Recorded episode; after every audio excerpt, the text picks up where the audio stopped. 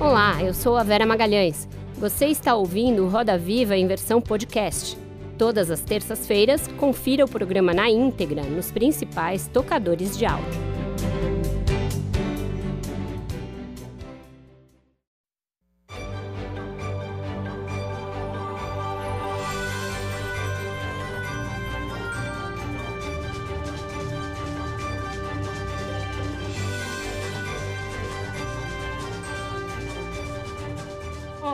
Sejam muito bem-vindos ao Roda Viva.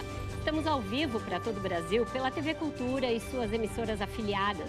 Também estamos nas telas do mundo todo pelas plataformas digitais e por meio do app Cultura Play. Hoje é dia de graça neste estúdio. Temos a honra de entrevistar um grande ator brasileiro que, por sua vez, vive o auge da sua carreira encarnando outro ícone das artes do nosso país.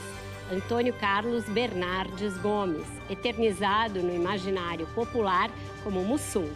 A cinebiografia do sambista e humorista teve na semana passada a melhor estreia do ano para um filme brasileiro, em 2023. A sua trajetória de sucesso começou ainda antes, abocanhando seis quiquitos no Festival de Gramado, um deles para ele como melhor ator.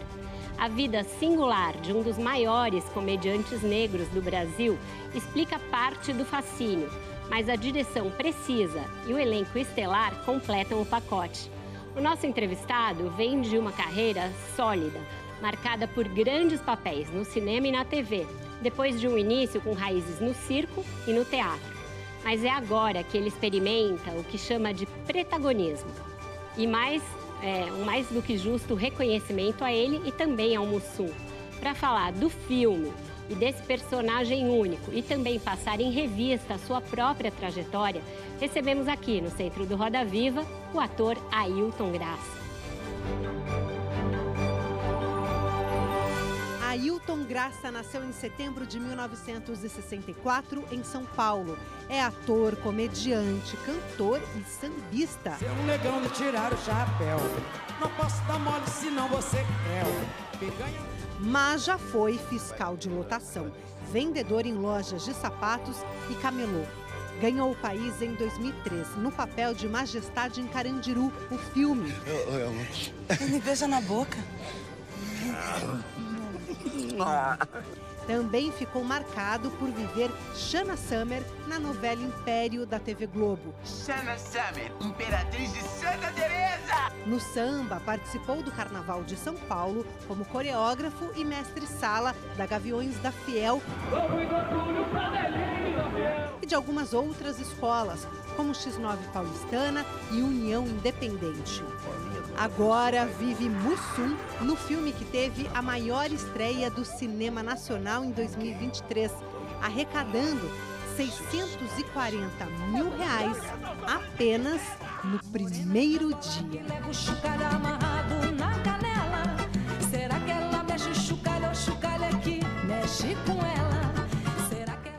E para entrevistar o Ailton Graça, nós convidamos a Adriana Couto, apresentadora do Metrópolis, aqui da TV Cultura, Ivan Brandão, apresentador da Band News FM, Flávia Guerra, crítica de cinema e apresentadora do podcast Plano Geral, Nilson Xavier, crítico de TV, e Sabrina Fidalgo, cineasta e colunista da Vogue Brasil.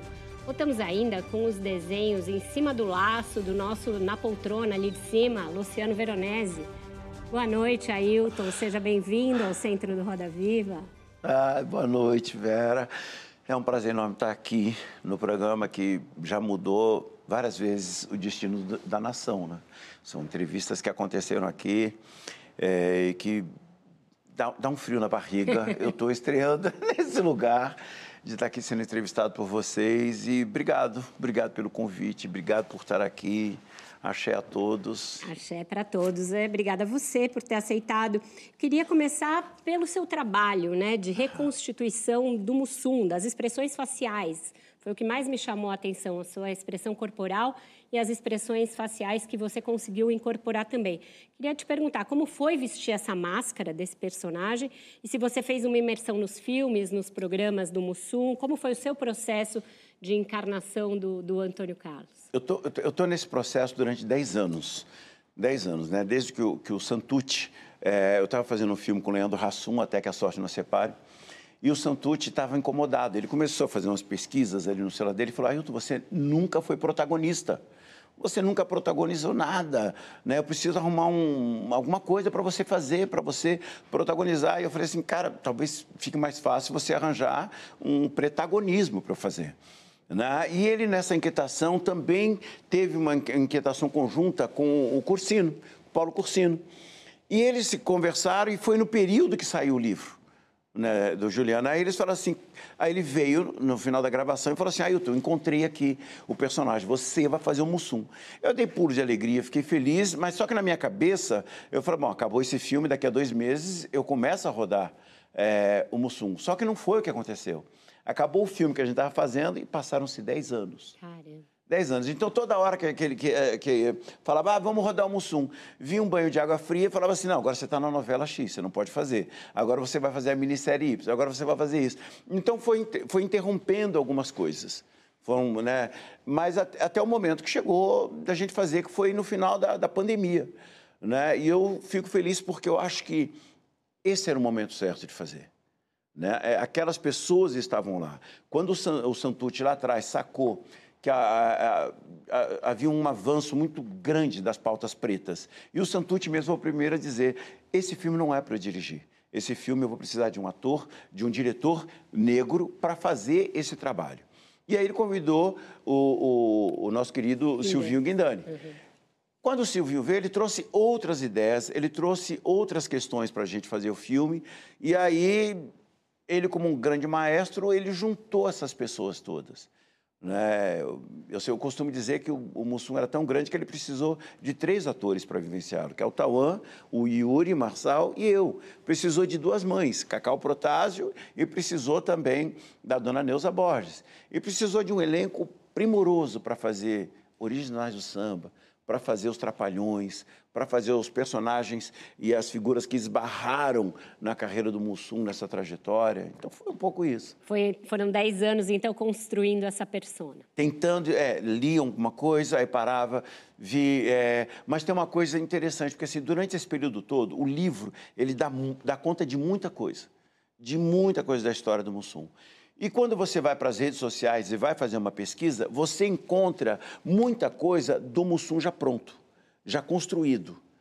E para mim me interessava saber quem era esse cara por detrás dessa máscara. Entendi. E foi aí que o, o, a, a cultura foi importante, porque o programa Ensaio, teve um programa que ele veio aqui, e ali foi para mim a maior fonte de pesquisa de traços, de respiração, de como ele fazia, de como ele parava para pensar, para raciocinar, uhum. para entender de onde ele vinha. Ah, ali tem pitadas do humor que, que, que, lá na frente ia criar esse humor, a máscara do Mussum.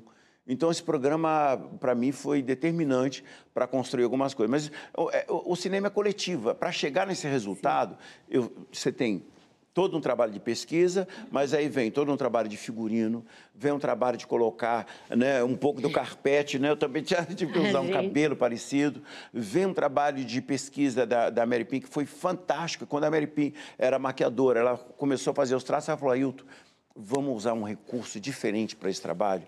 Vamos lá conversar com o doutor, doutor Fábio é, Barros e ele vai fazer algumas aplicações que também vai trazer. Eu tenho um olho muito miúdo, né? Uhum, um então, é, e o Mussum tinha um olho grandão. Então, fui lá no doutor Fábio e ele começou a fazer algumas aplicações, né? É, e, eu, e aí essa máscara também foi chegando de outra forma, né? uhum, né? Maravilhoso. É. Você falou, você, a gente já falou de uma palavra aqui que é maravilhosa, que é protagonista, né? Que eu acho que ela traz muito da essência do brasileiro, né? Esse humor, um ao mesmo tempo algo que é muito sério, né? Nos últimos levantamentos da Ancine, Agência Nacional do Cinema, né, de 2018 a 22, 5% só dos diretores e dos roteiristas principais são negros, né? 6,7% são pardos. Então, eu queria que você falasse disso também, desse protagonismo na frente da câmera, uhum. atrás da câmera, como o Silvio, né, que trouxe tudo isso, e ao mesmo tempo do público, porque se esse filme foi tão bem assim na primeira semana, significa que o público do Brasil, que é metade negro, quer também ser protagonista na hora de escolher um filme, né? É, o que, bom, é, essa, essa palavra surgiu numa piada que eu estava fazendo, falando, ah, eu quero protagonizar algum trabalho, né? É, e, e, por encontrar referências né, no, no cinema norte-americano, se encontra em outros lugares, né, é, as, as, pessoas negras é, protagonizando algum trabalho. Né? Não necessariamente desenvolvendo um trabalho específico que precisa ser um negro fazendo. Mas ela, a gente encontra um cara fazendo sei lá, um piloto de avião, um médico, um engenheiro, né, fazendo um, um quase fazendo um 007, olha, tem coisa ainda para resolver nesse lugar. quase fazendo 007. Então você encontra isso é, em abrangência. O nosso país, onde as pessoas é, se declaram pardas e negras, né, é, em sua maioria, a gente não tem muito isso. E isso se deve a uma estrutura gigante, sistêmica, que é a, uma, uma, estrutura de um país que é, ainda guarda os seus resquícios da escravidão. Foi o país que demorou, foi o país que teve maior número de escravizados, que violentou em outras maneiras, e então se perpetua isso de alguma, de alguma forma. E como é que a gente é, reverte isso? A gente precisa da arte, precisa, precisa da arte, precisa contar essas histórias aonde as pessoas que são, são é, negras são necessárias para contar a construção dessa nação. A construção dessa nação, é, o trabalho né, é, para construir essa nação, ele passou pela questão da escravidão. E quem eram os escravizados? Eram índios ou, ou os negros, ou é, os pretos, né, de uma certa forma. Então, é, há uma necessidade de se narrar ainda muitas histórias onde a gente tenha é, o protagonismo em evidência. Mas é, é, é, importante também, eu fiz o pai da Rita, né, e o pai da Rita, não, perdão, é, o Correndo Atrás, e o Correndo Atrás foi o único filme em que a gente teve na mesa de negociação um negro debatendo as questões financeiras para poder viabilizar o filme, que foi o Era de la Penha. Entendeu? Então a gente conseguiu ali, era o Jefferson é, de que estava fazendo o filme, é, o Hélio que estava fazendo a negociação, era um, um, livro de um autor negro. Então havia uma, uma, uma, necessidade da gente montar uma estrutura. A gente teve o nosso diretor de fotografia negro, então a gente começou a ter uma, uma ideia da possibilidade da gente fazer um movimento diferente, porque a gente chegou num lugar onde é muito difícil, que é a uhum. mesa de negociação. Sim. Né? Fazer o filme, a gente tem muita gente fazendo, tem várias diretoras maravilhosas. A gente já conseguiu furar minimamente esse bloqueio, esses 6%, né? que é, não é nada. Não é nada dentro da, da, da, da estrutura do nosso país. Mas eh, na mesa de negociação e contar essas histórias, do nosso ponto de vista, também é importante. Porque às vezes a gente conta, é, tem uma, uma coisa que é uma estrutura ruim, a história é sempre contada do lado de quem pensa ter vencido é, a guerra. E aí não é o nosso lado, o lado de quem está do outro lado. Né? Então, é, durante muitos anos, né, no, meu, no meu período jovem, eu achava que Machado de Assis não fosse preto. E aí, quando eu fui convidado para fazer uma correção no comercial, num comercial, onde todo mundo falou: caramba, não, Machado de Assis tem que ser um negro, não pode ser um branco fazendo. Aí me chamaram para pedir desculpas, para falar: olha, é, a empresa tal errou. Machado de Assis é negro e para isso nós teremos um ator negro fazendo, então a propaganda vai ser refeita. Então, nesse lugar você olha e fala, cara, quantas outras pessoas foram é, invisibilizadas, apagadas, esquecidas e deixaram de ser homenageadas nessa, nesse caminho de construção da nossa, da, da, da história do Brasil, da construção do nosso país. Uhum. Então é preciso que a gente tenha ainda esse protagonismo acontecendo, porque eu gostaria de verdade estar aqui fazendo pessoas. Uhum. Eu queria fazer, sei lá, ó, precisamos de um médico, Ailton Graça, que não determine né, que aquele personagem seja escolhido pela cor da pele, mas pela qualidade que aquele artista pode empregar na construção do personagem. Didi. Hum. Prazer estar aqui com você, Ailton. e um prazer ver você no cinema. E aí a gente olha o Mussum na tela, a história do Mussum tão bem contada e faz um paralelo também com a sua vida. E a vida do Antônio Carlos e a vida do Ailton se entrelaçam em muitos pontos, né? Muitos. A gente poderia falar de muitos deles, mas eu quero puxar primeiro o samba. O samba como esse lugar, como uma filosofia de construção de vida, de, de ser artista, de estar ligado à sua comunidade e à cultura. E eu queria que você falasse do samba, nesse lugar de formador de identidade para você e para o Mussum. Nossa. Pergunta maravilhosa, gente. É, tem uma coisa assim, eu, eu, é, é, não é uma viagem, mas eu, eu gosto de pensar algumas coisas na minha vida como estrutura de enredo, de samba de enredo. Tá? Então, um espetáculo, às vezes, quando eu estou, sei lá, vou ler Otelo, eu penso na entrada já como um abre-alas, que ó, isso aqui é o abre-alas. Tá chegando o abre-alas, tá chegando o povo de, de Veneza. Aqui entra o, o- o- o- sei lá, o, personagem principal, o Otelo. Olha aqui, chegou o cantor. chegou o cantor. Então, algumas coisas eu faço essa comparação. E depois que, que, que- a gente teve aquela outra conversa, eu comecei a pensar neste filme né, do Mussum dentro dessa estrutura de samba enredo. Então, às vezes eu olho para o Tauanzinho e falo assim, hum, aquele é a cuíca. O Tauanzinho é a cuíca. o Yuri Marçal é o reco-reco que o Mussum criou. É, Entendeu? Eu vou, pensando. Dona Malvina, meu Deus, é claro que é. Dona Malvina é, é aquele, é aquele surdo de terceira que está livre para fazer o que quiser. Então, as duas Malvinas, às vezes elas estão numa batucada sincopada, às vezes elas estão fazendo uma, uma coisa diferente. E é preciso ter, dentro disso tudo, um, um mestre de batucada. Silvio Guindani. Pronto. Vai para o Silvio Guindani. Mas fazendo um paralelo com a minha, com a minha vida, eu fui.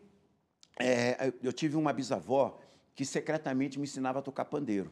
Secretamente. É, por quê? Porque a família, né, a, ca- parte da família começou a virar evangélica e tal, e a minha avó era a única que mantinha a coisa da macumba dentro dela, entendeu? Eu amava a minha avózinha, então eu- às vezes eu fingia que estava doente só para minha avó fazer, me- ficar me benzendo, né? E ela ficava me benzendo com as ervinhas dela, e ela, tá melhor? Tô melhor. né? Então eu, eu nasci dentro de uma comunidade né, é, muito parecida com a comunidade onde a dona Malvina criou o Mussum. Eu nasci numa comunidade, eu fui criado nessa comunidade chamada Buraco do Sapo. E ela tinha muito sapo, tinha muita coisa. Era uma, uma- uma ladeira de barro. Eu lembro até hoje que eu tinha que ir para a escola, eu tinha que colocar saquinhos. Antigamente o, o leite era vendido nos saquinhos, né? Então eu tinha que colocar o saquinho no pé para não sujar a, a minha conguinha, porque era aquilo que eu tinha que atravessar, subir a ladeira. Chegava perto do colégio, eu tirava, escondia numa árvore. né? e depois na volta tinha que pegar e cobrir, porque a minha conguinha. Então a minha mãe, a dona Nair, tem tudo da Malvina. Tem tudo a ver com a Dona Malvina. Então, a minha memória do, do lugar onde eu nasci, da batucada, a minha família crescia. Né? A gente tinha uma vitrola, daquelas que caíam os discos, né? E ali era inevitável. Tinha Martinho da Vila, tinha Originais do Samba, tinha os Jackson's Five, tinha James Brown, tinha um monte de coisa. Então, a gente passava... O domingo nosso... Aquele samba que tem no, no- no- no início do filme... Não estou dando spoiler, não, gente. É bem no começo, é bem no É, começo. É começo assim. Aquele samba que tem no começo, gente, aquilo era. No meu bairro tinha que ter no domingo. E é aquela coisa, ah, traz um fulano, traz O que, que você vai trazer? Um tá trazendo, é, sei lá, o, carvão, outro tá trazendo o lugar, tá trazendo a música. E a- todo mundo celebrava a vida ali. A ginga tava Então, ali. é um lugar que eu conheço muito bem, que está na minha, no meu DNA. Né? Como diz o, o Mano Brown, a gente sai da favela, mas a favela não sai de dentro da gente. Depois a gente ainda vai falar do seu trabalho social com o samba, tem muito para falar. Nilson, só para a gente girar mais rapidinho. Ailton, é, o filme é lindo e ele mexe com a memória afetiva da gente, principalmente para quem cresceu assistindo o Mussum na televisão, né? Eu, a minha geração todinha acompanhou os Trapalhões. O Mussum morreu em, em 1994 aos 53 anos, né?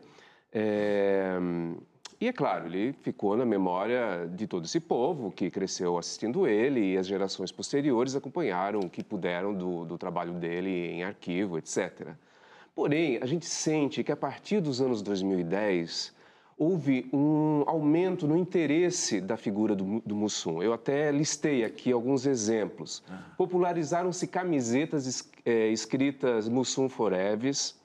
Em 2016, por ocasião das Olimpíadas do Rio, foram criados memes com a imagem do Mussum escrito Yes We Creu, que é um- uma, uma paródia de Yes We Can, da, da, da, da campanha do Obama, né? É, também camisetas escritas Obames, Eu tenho essa. Eu tenho. em 2014 foi lançada a biografia Em 2019 foi lançado o documentário e agora o filme. A que, que você atribui é, esse interesse na figura do Mussum a partir da década de 2010?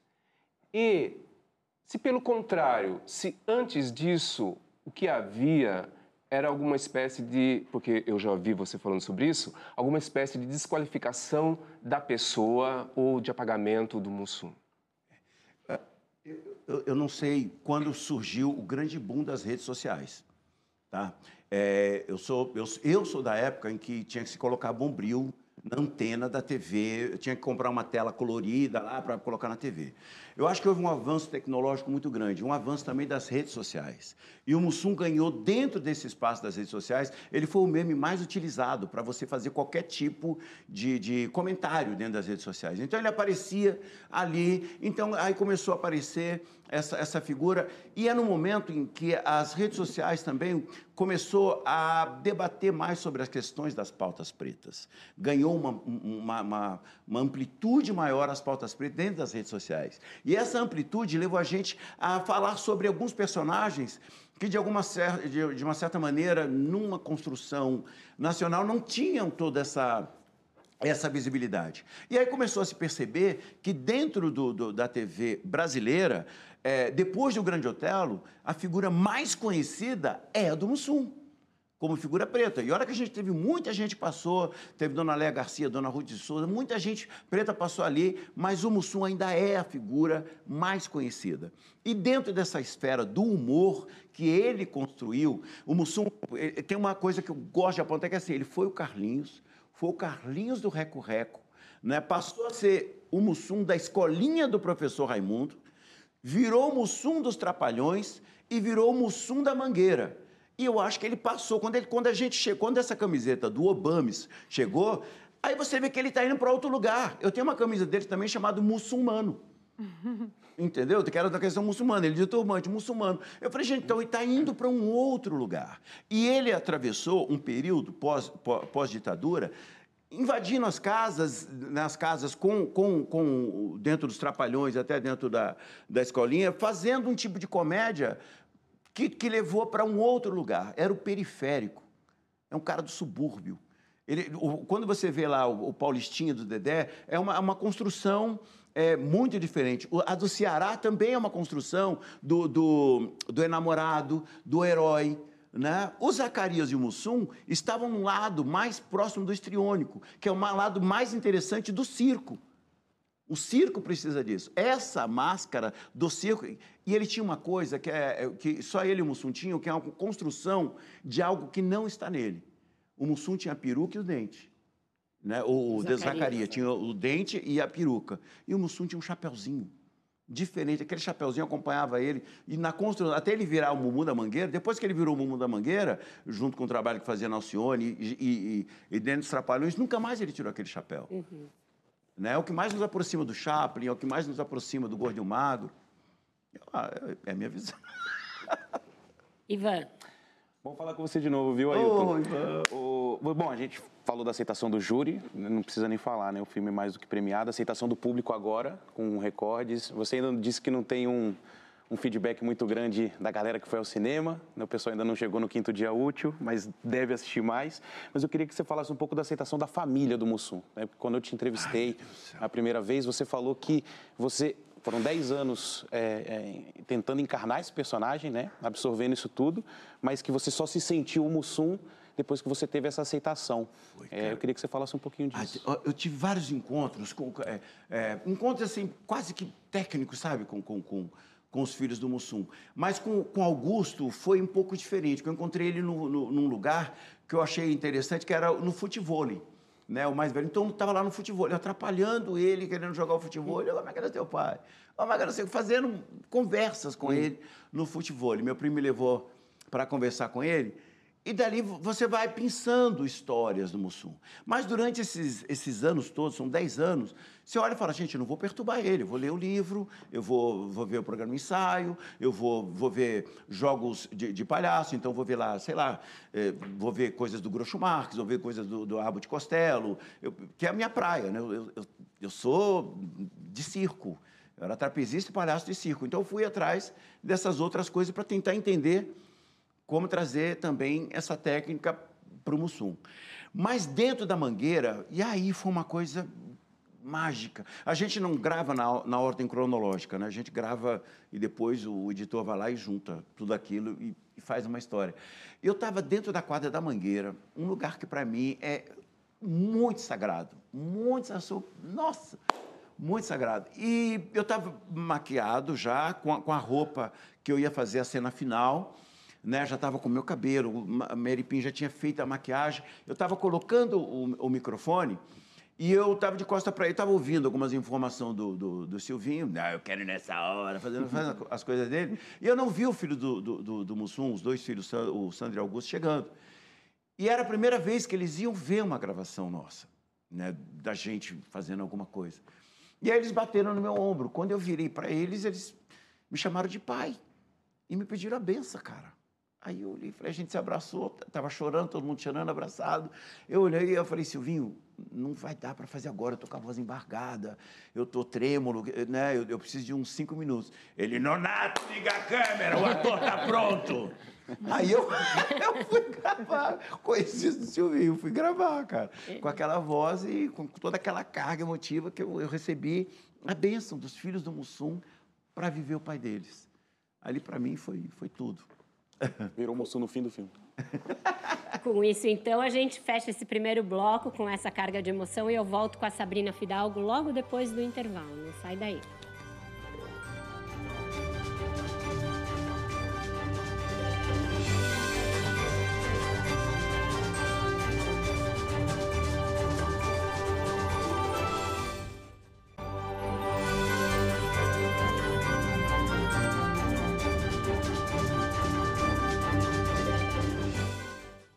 Estamos de volta com Roda Viva, que hoje recebe o ator Ailton Graça. E quem vai perguntar para ele agora é a Sabrina Fidalgo.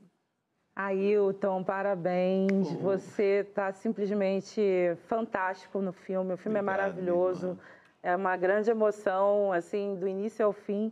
E queria falar um pouquinho sobre o, o, o papel das mães, assim, né? Tanto a mãe do Mussum, a dona Malvina, né? Quanto a sua mãe, que não está no filme, mas você comentou sobre a sua mãe né, durante é, o seu discurso emocionado, né, quando você ganhou o Kikito de melhor, é, melhor ator no Festival de Gramado. E você comentou que a sua mãe, Dona Anair, ela te deu uma arma, que foi a caneta. E a mãe do Mussum, Dona Malvina, é, que era uma mulher pobre, analfabeta, colocou o filho num colégio interno, né? mesmo sendo um ato de dureza, ela sabia o que estava fazendo. É, e eu acho que isso é um filme sobre mulheres pretas também, sabe? Com certeza. Eu queria que você fizesse uma ligação entre essas duas mulheres, a mãe do Mussum e a sua mãe. É fácil. é fácil. Numa época, é, tinha uma favela chamada Favela do Vergueiro, né, que agora virou Chácara Clabim. E essa, essa parte, foi um dia que estavam derrubando os nossos barraquinhos. E minha mãe falou: vou dar uma arma para cada um de vocês, para mim, para o meu falecido irmão, para vocês sobreviverem, tá? Para vocês aprenderem tudo na vida. Eu entrei em choque na época. E minha mãe deu uma caneta para cada um e falou: copiem, leiam, estudem tudo que vocês estiverem vendo pela frente. E aí ela perguntou para o meu irmão: olha, qual que, o que, que você quer ser da vida? Aí meu irmão de pronto falou assim: administrador de empresa. Aí ela falou assim: você, o que, é que você quer ser? E meu irmão virou administrador de empresa. E você, o que, é que você quer ser? Eu falei: não sei, eu quero ser. Eu, eu achava lindo um carroceiro que tinha um cavalo branco e ficava catando lata perto de casa. Eu falei assim: eu quero ser o carroceiro. Ela: não. Carroceiro não, quero meu filho virando carroceiro. E eu comecei a falar uma série de profissão, engenheiro agrônomo, muita coisa, advogado, polícia. E aí minha mãe falou assim: escolhe uma profissão que caiba todas elas. E aí eu falei: hum, acho que ator é esse lugar. Isso, para mim, esse traço a dona Malvina tem. Ela tem, ela soube fazer, indicar o filho, né, o, o, Carlinhos, dentro de uma estrutura onde ela percebeu que a educação seria uma ferramenta importantíssima na construção daquele cidadão. E foi importante ela dar esse, esse, esta ferramenta para ele, que no final das contas tem uma cena que é linda no filme. Eu não vou dar conta, que essa é spoiler. Então vamos ver. É vamos, linda. Vamos, vamos ver o filme. É maravilhoso. Agora, esse filme, eu sempre digo para as pessoas que esse poder, poderia ser chamado Dona Malvina mãe preta e solo e seu filho Mussum. Porque a gente está falando de uma mãe preta que não tem, ele não tem o pai, né? E como ela faz com que esse menino é, ascenda na vida. É e agora, para fazer o Ailton ficar ainda mais emocionado, a gente trouxe uma pergunta do autor da biografia do Mussum, que não pôde estar aqui com a gente porque está no exterior, mas gravou uma pergunta para ele. A gente vai ouvir a pergunta do Juliano Barreto. Solta aí, pessoal. Boa noite, muito obrigado pelo convite. Muito feliz de falar com a TV Cultura de novo. Quando eu estava lançando o livro em 2014, não imaginava que ia ter o filme, não imaginava que o Mussum voltaria a ser tão comentado e estaria na figura do Ayrton Graça no centro do Roda Viva.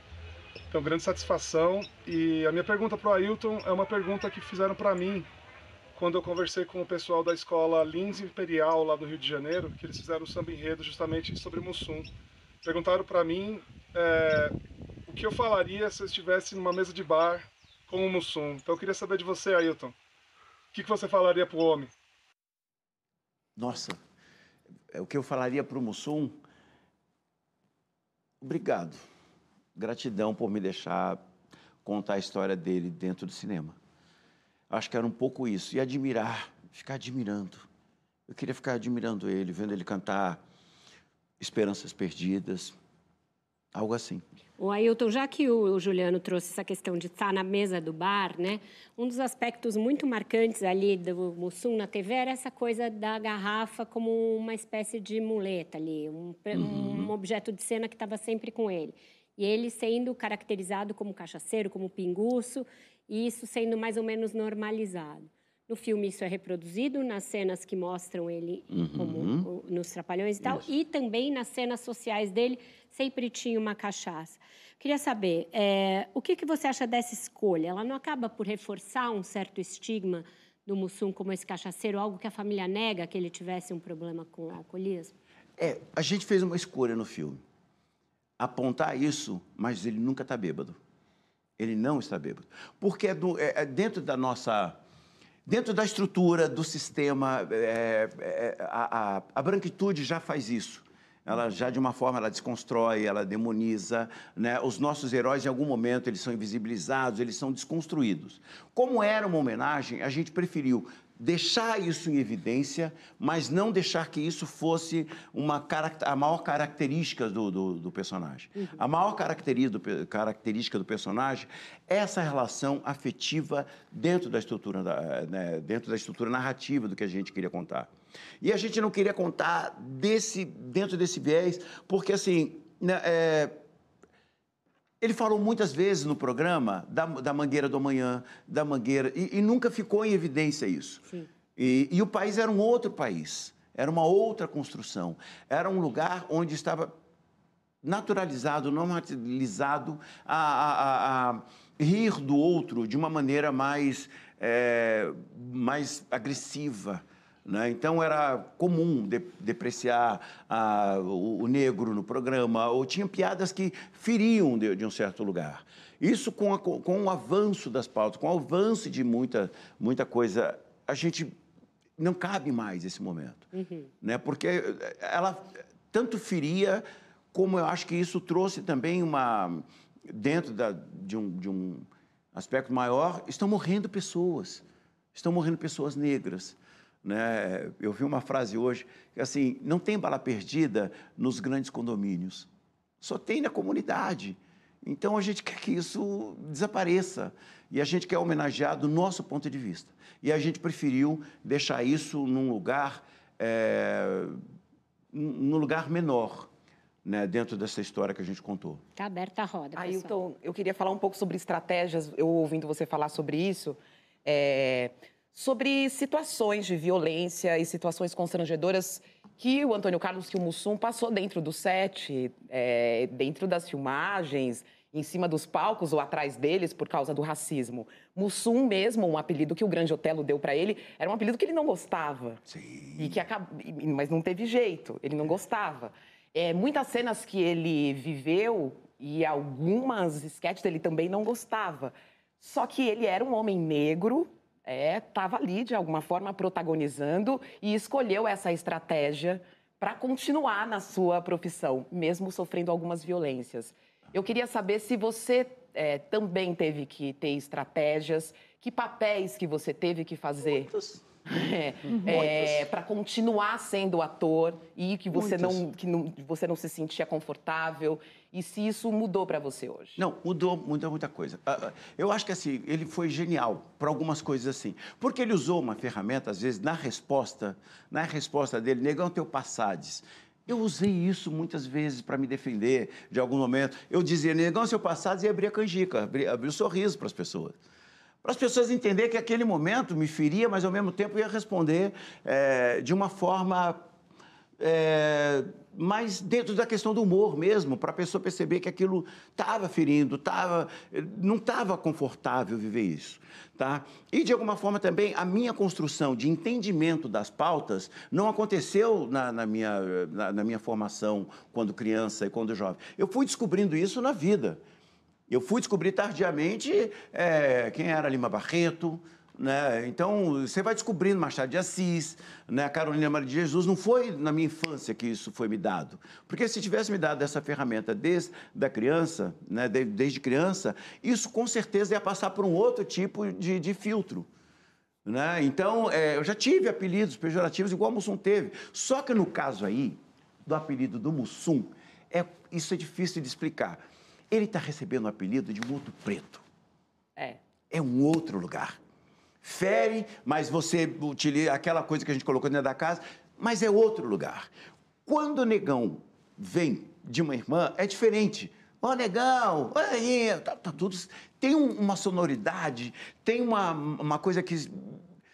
Eu não sei explicar, mas ela está na, na relação construída, é étnico isso, isso é ancestral. Mas quando vem do outro lado, eu sempre olho e falo, hum, será que ele está falando negão com carinho ou está no, no- no lugar de ferir? Né? Então, é, essa, essa coisa, ela está aí, ela está posta aí.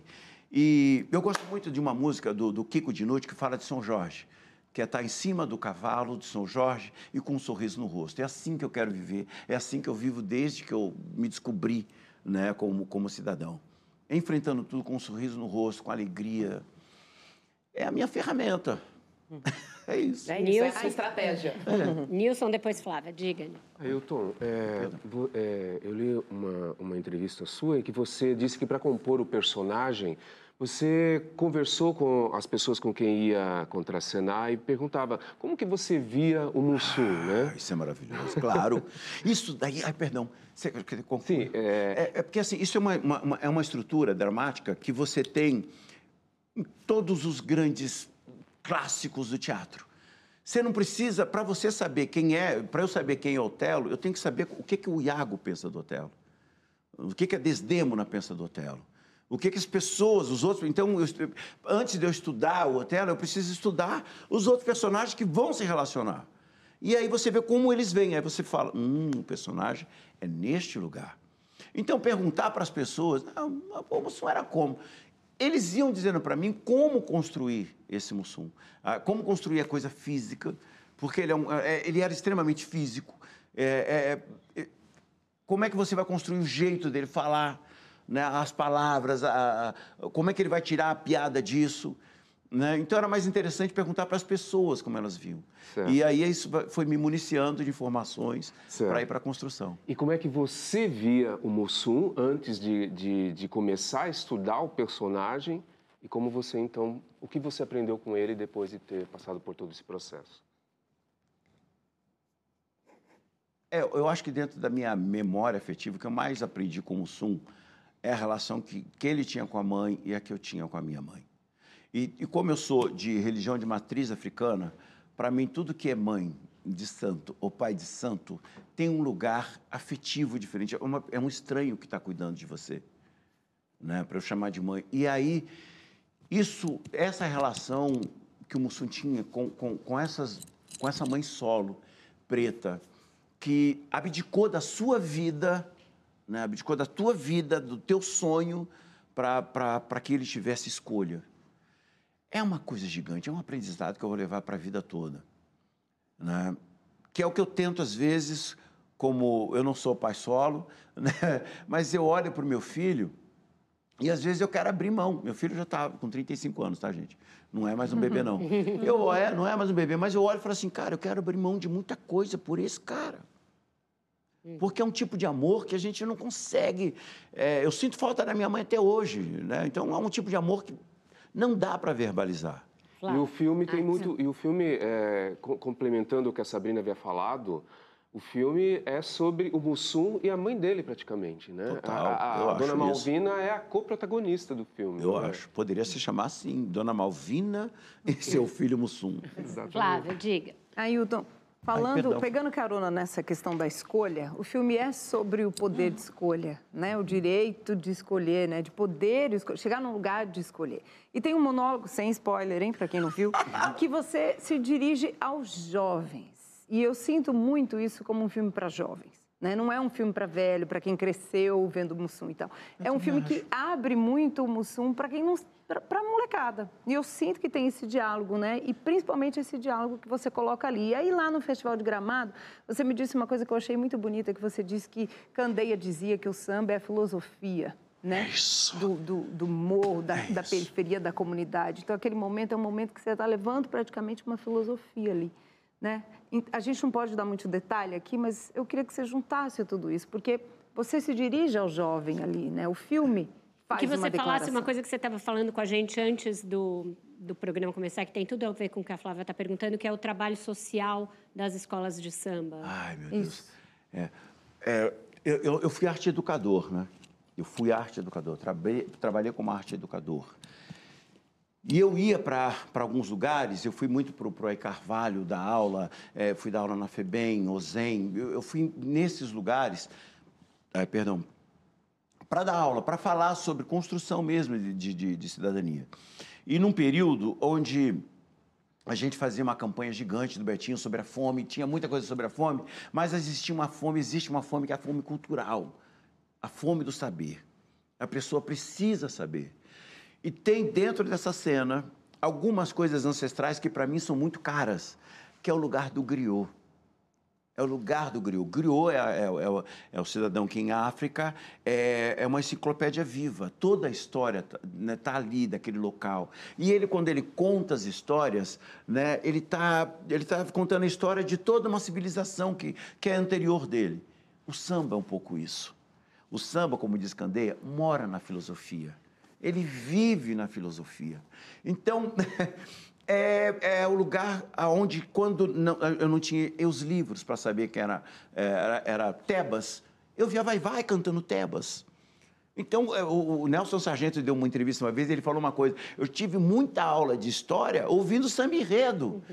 O samba enredo é essa história de você contar, de você professorar. Quando você vai fazer um, um- um- um samba enredo, o samba enredo raiz, ele surge no morro e desce o morro e vai para a avenida para mostrar um ponto de vista de uma comunidade, de como aquela comunidade celebra a vida, de como ela entende e aprendeu a história da sua gente. Então, esses quilombos culturais urbanos, que são as escolas de samba, ele tem essa função. Essa função de, eh, de discutir, de dialogar, de disputar pensamentos sociais e políticos dentro da estrutura do samba enredo. Então, eu acho que essa função é maravilhosa. Muito bom. Mas na, na, na Lava Pés, você, no começo, fala, a Lava Pés é a primeira escola de São Paulo, né? Aliás, É, eu queria saber é a de mais você antiga em o que, que você acha de, de quem chama São Paulo de túmulo do samba. Mas é, é, você falava que estava tentando buscar o entendimento de como transformar uma escola de samba num quilombo cultural. E a gente falou ali, ali fora também, né, que existem grandes escolas aqui em São Paulo que fazem esse trabalho, mas ao mesmo tempo tem escolas de samba que ensaiam embaixo de viaduto, que o recuo da bateria é na vaga de garagem. É, eu imagino que seja um desafio imenso, né? No túmulo do samba, aspas, né? mas, é, E fazer esse ter- trabalho. E vou ter uma coisa que assim não muda, isso é sistêmico, tá? Eles vão é, quando você tem a especulação imobiliária e disputa com eles esses lugares, então você é sempre sacado para alguns lugares e alguns lugares onde vai te invisibilizar. Então ninguém entende um pouco as escolas de samba, o sistema é muito cruel em relação a isso. Vai jogar para debaixo da, da, da ponte, assim como eu fui jogado, né, toda a nossa comunidade ali, é, ali da, da, da, Vila Mariana, foi jogada por um lugar chamado Buraco do Sapo, é sempre jogado por um lado, porque a, a, a estrutura de São Paulo é muito cruel. Ela não foi criada para que, que a gente tivesse isso. Ela foi criada para que a gente tivesse mesmo a indústria, o café, foi, e, né, e o nosso povo sempre no lugar do subalterno. Quando você fala da estrutura do escola de samba nesse lugar, ela ainda resiste, assim como os terreiros hoje. O terreiro precisa do rio, precisa da água, precisa das plantas, não se tem mais. É uma estrutura difícil de você dialogar com a sociedade. E essas pessoas que estão à margem da sociedade encontram nesse, né, dentro dessa estrutura de escola de samba um lugar para aprender, para sociabilizar, para fazer o seu casamento, para fazer a sua festa de aniversário, para fazer o seu velório, né, o velório com roda de samba, para fazer dentro de um lugar onde ela não é percebida. Dentro da Lava Pés Pirata Negro, que é, a, que é a escola mais antiga em atividade, que foi de uma mulher, uma mulher que criou, Madrinha Eunice, que criou a escola de samba, depois passou pela Rose Marcondes. A nosso objetivo é que esse espaço seja um lugar para a gente ter curso de cinema, gastronomia, moda, filosofia, para que a gente possa mandar um daqueles meninos periféricos para Harvard, Sorbonne. Oh. Uhum. Sabrina. Ailton, é, eu queria que você falasse um pouquinho né, como é que foi essa relação de trabalho com o Silvio Guindani, o diretor do Mussum que é um diretor preto, né? E, e você, pela primeira vez na sua carreira, ganhou um prêmio né, de melhor ator. Né? Agora em Gramado vai ser homenageado no, no Cine Ceará, agora em ah. dezembro.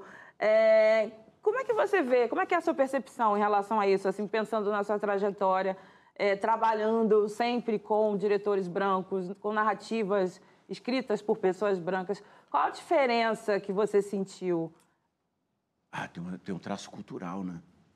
O Silvinho sabe que é uma ladeira. Sabe que é uma chuva, sabe que é, que é um barraco descendo. Ele sabe, ele conhece essa, essa estrutura.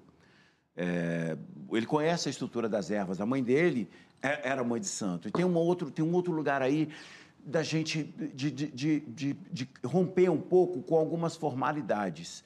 A gente acordava às 5 horas da manhã para tomar o café da manhã, para se maquiar e para o set de gravação. A gente acordava, encontrava um outro no corredor, a gente assassinaram o Camargo, já descia pro café cantando, celebrando, comendo pão, indo pra mesa. O Silvinho era um endiabrado, ele não. Ele, todo mundo falando, vamos gravar, e ele em cima da mesa, e qual é outra, outra? E aí a gente ia pra maquiagem, ia pro set de gravação. Essa referência muda tudo. Muda tudo. Né? E com, com, com um elenco majoritariamente preto ali reunido, né? muda tudo, porque foi, de uma certa forma, um encontro mágico. Eu nunca tive essa questão de não ser protagonista, mas eu nunca fui protagonista. Em nenhum trabalho. Ganhei alguns prêmios como, como ator conjuvante, fazendo outras coisas, mas também nunca foi uma né, questão. Né, e é a primeira vez que eu é. estou protagonizando. Né? Então, eu estou em estado de graça. Eu quero viver isso até. Estado de graça permanente. Diga lá, Nils. O seu primeiro protagonista, como você mesmo falou. E você também disse que gostaria de fazer outros protagonistas. Quais? Ah, Já um pensou? Fala. Já. Vou, vou, eu, queria muito fazer é, Milton Santos, Abdias do Nascimento, mas tem um que eu, eu tenho, eu, eu fico nutrindo, eu, eu vou contar em segredo, ninguém vai ficar sabendo. Tá bom, são nós dois. Mas é um sonho que eu tenho, que é fazer Candeia. Eu quero fazer o Candeia. Cinema, teatro, não sei onde, mas eu quero contar a história Atenção do Candeia. produtores, né? É. Imagina, joguei Cabe mais uma, quem é, vai? Mas esse candeia, ah, então vamos fechar com o candeia, é bom, né? De fechar com candeia. É, a Flavinha já puxou essa questão. É, e fazer candeia é também é, fazer com que a gente olhe para essa personalidade preta brasileira de um outro jeito. Quer fazer candeia de por outro quê? jeito. Porque eu quero contar a história de, de, de uma pessoa que sentiu a necessidade de que a escola essa ideia minha de aquilombamento, de querer que esses, eh, esses espaços se tornem um, um, um quilombo cultural, é porque o Candeia saiu da Portela e montou a Quilombo a escola de samba Quilombo, onde foi Paulinho da Viola, é, onde, foi, onde foram muitos aliados não pretos, o português, que uhum. foi o uhum. presidente, né, e ajudaram a fazer uma coisa diferente no mundo do samba. Né? Ela sobreviveu pouco, mas foi uma, um outro respiro, foi um outro respiro, levou Alcione, levou muita gente para esse lugar. E essa história precisa ser contada, né? Precisa. Uhum. Então, agora sim, a gente vai para o nosso segundo intervalo e volta já já com mais Ailton Graça e muito assunto. Não sai daí.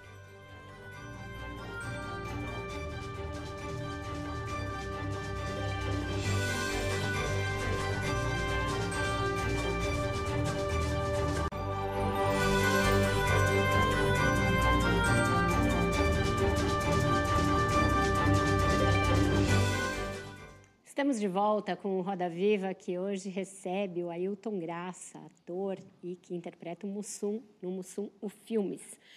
Ailton, isso não é spoiler, porque, enfim, é história. O filme retrata um momento de crise dos Trapalhões, quando o grupo até se separa por um breve período. É, e não doura a pílula para fazer isso. É, eu queria saber como foi a reação dos outros Trapalhões vivos ao filme, se houve algum tipo de é, mal-estar por vocês trazerem esse momento não tão feliz. Gente, eu recebi um vídeo do Renato Aragão. Ele amou o filme. Ele amou o filme. E eu, eu não sabia se eu chorava, voz embargada. E eu vendo, meu Deus, né, o Didi, tá vendo o Mussum? Coisa louca, né? Da, da cabeça da gente. E ele amou o filme. Ele amou o filme, gostou muito do filme. A gente postou, repostou, virou uma febre né, junto do, do nosso trabalho. E o, o, Dedé, eu estava junto com o assessor dele na estreia no Rio de Janeiro. E ele veio, e ele ficou mostrando o filme, porque o Dedé não podia, porque ele estava com algum compromisso.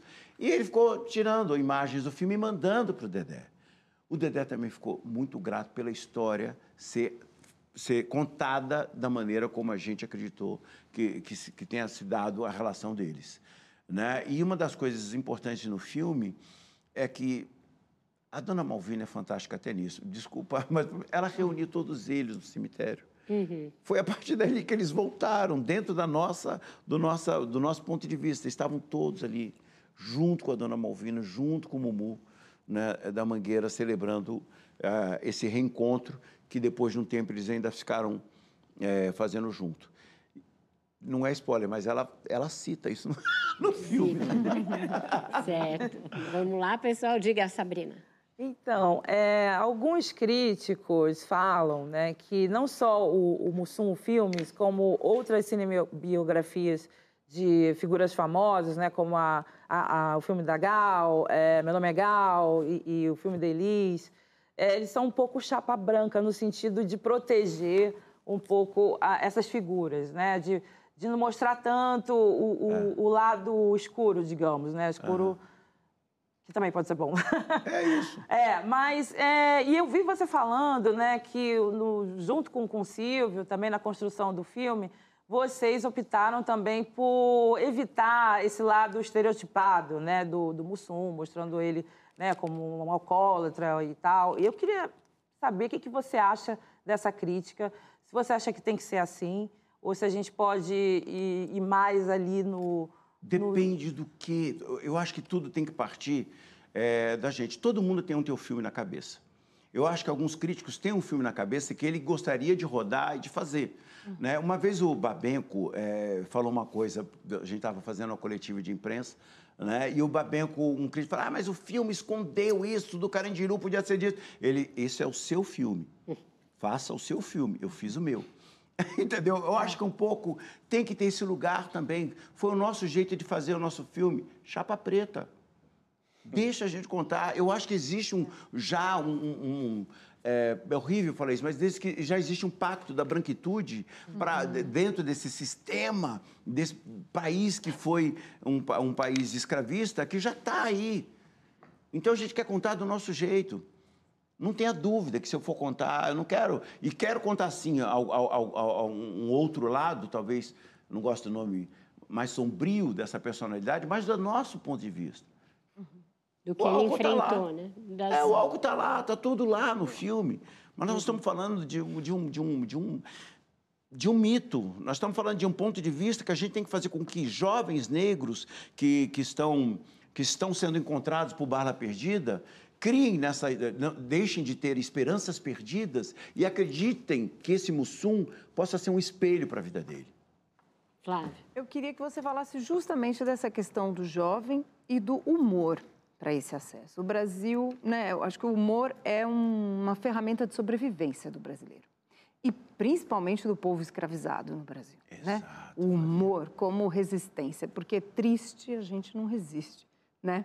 Então, é. e o Brasil tem essa tradição, Oscarito, Grande Otelo no cinema, Dercy Gonçalves, né, Chico Aníbal, o filme é, é um panteão também, né, o Mussum.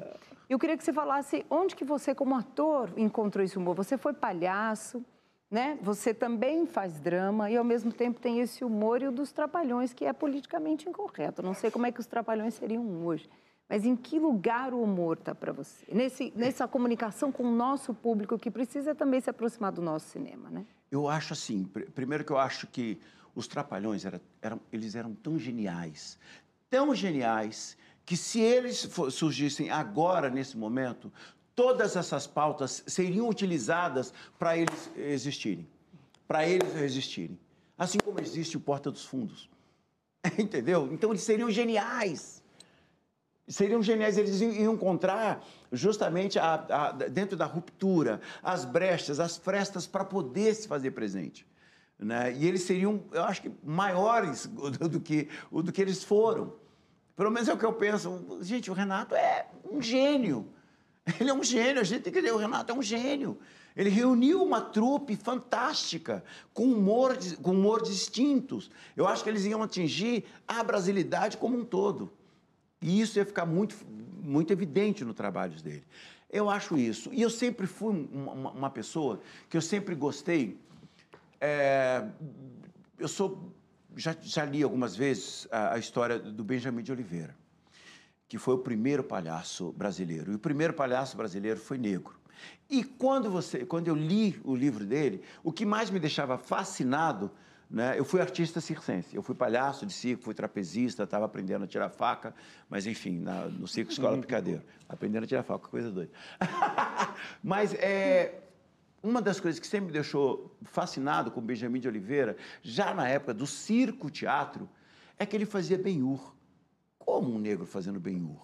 Como um negro fazendo, fazendo Jesus? Ele fazia a Paixão de Cristo, ele era Jesus. E as pessoas saíam derrubadas, chorando, emocionadas com Benjamin. E, e o circo-teatro tem uma estrutura que, quando chega na estrutura dramática, que quando vai acontecer uma morte, para tudo e entra os palhaços faz um número de palhaço, faz um número de circo e tal. Depois você entra, aí você dá uma aliviada, aí você volta para chorar. isso é maravilhoso. Então fui fascinado por isso. E eu acho que um pouco é o caminho. Eu gosto do trágico, eu gosto do drama, eu gosto do épico, eu gosto do riso. Eu gosto que me escalem para fazer essa nuance toda aí, esse gráfico. Maravilhoso. Ivan, Então, é, você falou de Benjamin de Oliveira, falou do Mussum, a gente está falando do riso aqui, eu vou voltar para a pegada do samba, ainda nessa, nessa seara dos jovens, né? Porque hoje em dia as pessoas consomem 15 segundos de conteúdo, né? Gente está falando de um filme do Mussum aqui de duas horas. Todo, tudo isso aí já foi enredo de escola de samba, o, o Ailton. Benjamin, Mussum, o riso. É, o seu enredo, hein? Você tem essa pretensão? Contaria que história?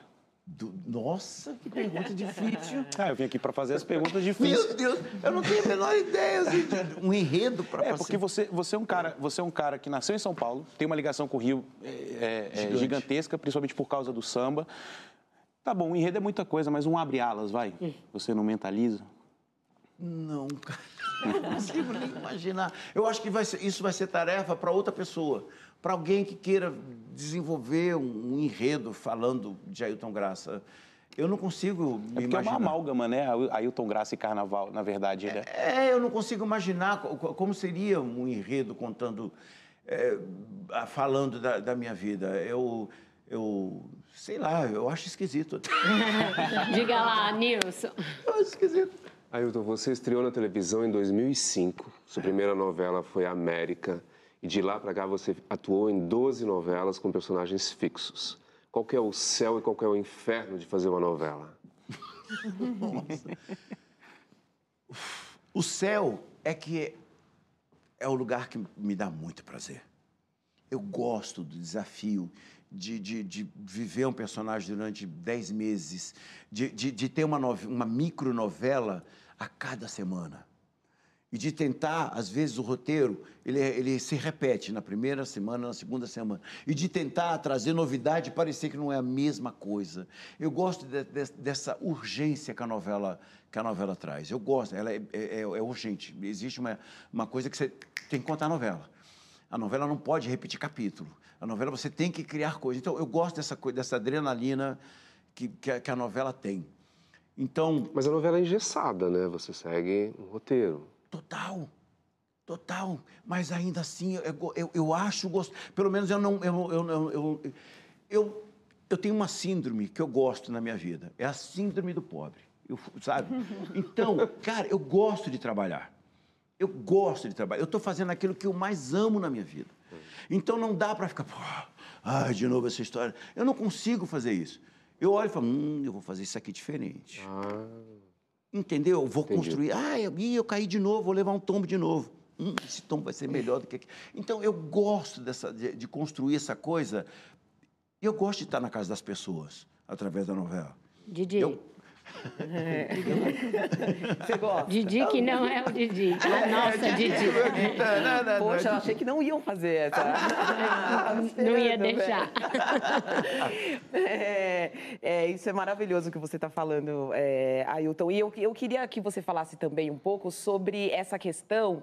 é, você está falando da televisão, da novela, mas o palco. Você falou já do picadeiro, mas esse palco do teatro também, que é uma formação importante para você. Você passou pelo Antunes? Passei, menina. Passou pelo Antunes Filho. Pelo durante Antunes Filho. É, né, dois anos. É, Fez sobrevivi, mas eu amava meu velhinho. Eu amava o velho, gente. Pois é, é outra experiência também, e é outra experiência para um ator que teve uma trajetória é, muito diferente de muitos atores que, que é, passaram pelo Centro de Pesquisa Teatral, né? Uhum. Então eu quero que você fale dessa experiência, juntando esse. Esse homem do picadeiro, esse homem do samba, indo para o palco do Antunes. Como é que foi isso? Porque assim, é, é- é uma loucura, porque assim, eu acho que.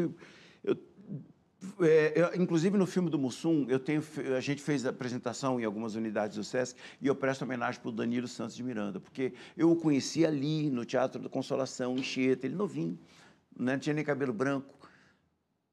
O Antunes tem uma importância na minha vida porque assim, porque foi um lugar que se discutia método de atuação.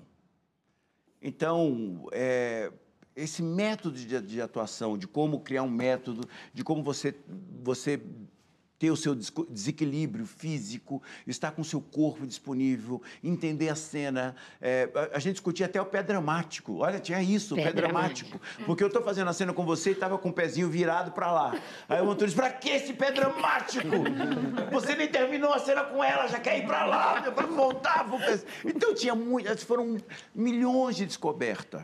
Milhões de descobertas. Eu sou uma, uma pessoa é, de grupo de teatro. Eu gosto de ficar muito tempo dentro do, do. Eu, não, não- eu, eu, eu acho que eu não, eu não me adapto muito bem a companhias de teatro que se reúnem para fazer um trabalho e depois vai desaparecer. Eu gosto dessa coisa de pesquisar, de me envolver, desse mergulho, dessa imersão. E lá no CPT tinha, no Folias com Marco Antônio Rodrigues também tinha. E, e dentro do Antunes a gente estava desenvolvendo, olha, desenvolvendo um método de atuação porque tinha o método do, do, do, do Peter Brook, aliás, que é outro que mexeu com a minha cabeça, quando eu vi um ator negro fazendo, é, fa- fazendo Hamlet. Eu falei, é isso que eu quero fazer, não preciso. Pode sim, eu quero fazer Hamlet. Você entendeu? Eu quero fazer é, o Trono de Sangue, eu quero fazer essas outras peças que não determina se você. que, que, que que ser negro ali fazendo. Eu quero ser porque eu sou ator. Eu gosto de- desse ofício de pesquisar os perfis psicológicos desses personagens e trazer eles à tona. Que ótimo. É isso. Maravilhoso. é, quando eu brinco que você sobreviveu, porque o Antunes sempre foi muito rigoroso, então são opostos, né? E, e você eu traz- gostava de uma frase do Antunes que ele falava assim: Olha, teatro é mais difícil que medicina. Eu falava, ah, eu estou fazendo algo mais difícil. Isso porque trabalhou no hospital. né? Ailton, você posso Sabrina, perguntar? desculpa, vou sair para o intervalo, na volta Tá. a gente pergunta. A gente volta já já, gente. Estou aqui também salivando para perguntar, mas precisamos sair para o intervalo, já voltamos.